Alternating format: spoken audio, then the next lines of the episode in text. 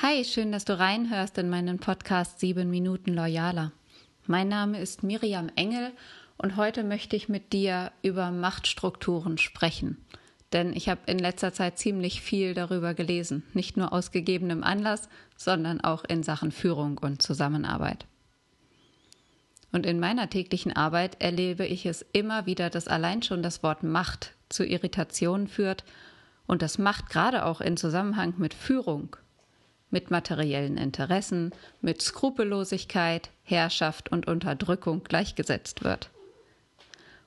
Und dummerweise geben uns einige Menschen immer wieder Beispiele dafür, dass Macht im Wesentlichen auch von Machtmissbrauch als Begriff geprägt ist. Das muss aber gar nicht so sein. Ich bin davon überzeugt, dass erst jemand, der Macht besitzt, auch in der Lage sein wird, andere zu ermächtigen oder zu empowern, wie wir heute sagen. Und deshalb, ja, lass dich mal auf diesen Gedanken zu Macht auch ein. Wenn wir uns erforderliche Führungsqualitäten gerade für die Personalarbeit anschauen, die sogenannten Soft Skills, dann versteht man darunter häufig zuhören können, Teamfähigkeit und Kooperationswille, Transparenz, Wertschätzung und Authentizität. Und dahingegen werden ebenso wichtige Führungseigenschaften wie Durchsetzungsfähigkeit oder taktisches und strategisches Denken und Handeln den ersteren vielfach untergeordnet, obwohl die eine Seite der Sozialkompetenz ohne die andere gar nicht erfolgreich sein kann.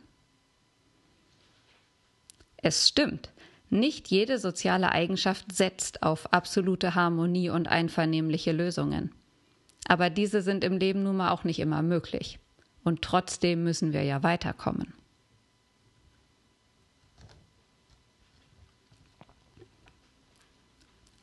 Gerade bei Frauen im Beruf und schon Mädchen in der Schule oder im Studium reagieren schnell mit der Abwertung des Machtbegriffes. Das ist auch nachzulesen.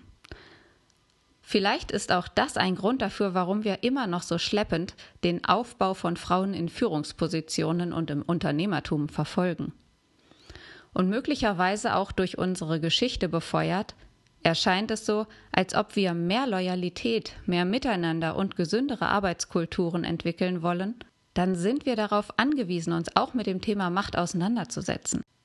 Der erste Schritt dahin sollte sein, Macht nicht mehr als etwas Verwerfliches zu verstehen. Und im Gegenzug dazu sollten Frauen und Männer sich, wenn sie sich vor Macht sträuben, nicht automatisch zum Gegenpol ziehen, nämlich der Ohnmacht. Diese ist weder moralisch besser, noch brächte sie irgendjemanden weiter, ist meine Erfahrung. Ich habe mich in meiner Geschichte nicht zu knapp in verschiedensten Situationen ohnmächtig gefühlt und irgendwann die Entscheidung getroffen, dass es das überhaupt nicht sein kann. Wie ist es bei dir im Leben? Wo findest du Machtstrukturen vor und wo lebst du die aktiv, indem du dich beteiligst? Und wo lässt du es einfach gewähren und im Prinzip vielleicht sogar so weit, dass du die Konsequenzen davon trägst, wenn andere ihre Machtspielchen spielen oder auch einfach Macht ausüben. Ich möchte dich dazu bringen oder daran appellieren, das ganz alltägliche soziale Phänomen der Macht von einer anderen Seite zu betrachten, nämlich im Sinne eines legitimen, fördernden und beschützenden Machtgebrauch.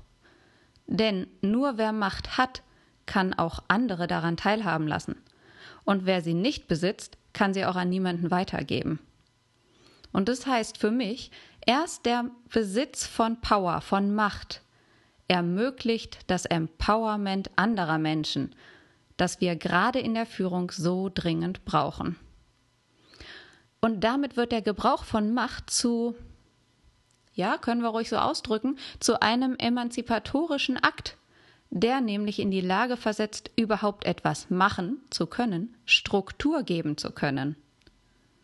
Und folglich sagt die Eigenschaft von Macht auch noch nichts über ihren Charakter aus. Es kommt immer darauf an, wie sie angewandt wird und in welcher Absicht. Und vielfach wird die Meinung vertreten, dass Macht gerade von Frauen verabscheut wird.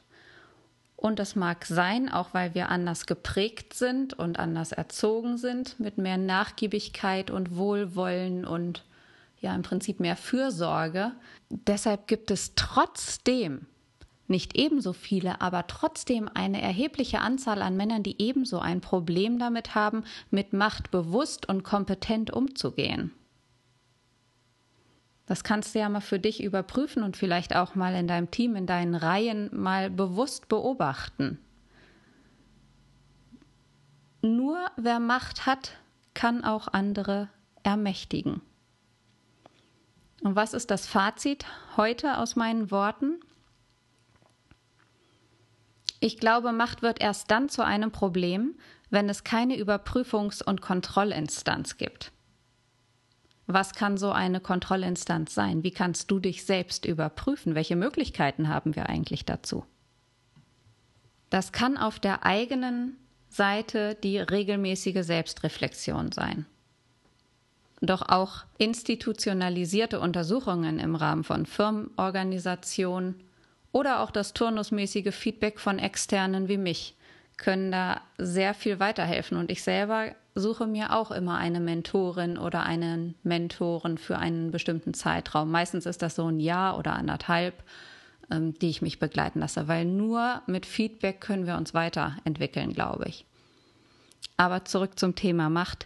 Menschen und vielleicht auch gerade Frauen, die sich nur deshalb von einer Machtposition fernhalten, weil ihnen das moralisch gesehen minderwertig erscheint, sollten und dürfen sich aus meiner Sicht nicht darüber beklagen, wenn sich jemand anderes dieser Rolle ermächtigt, der möglicherweise auch geringere moralische Standards hat als sie selbst.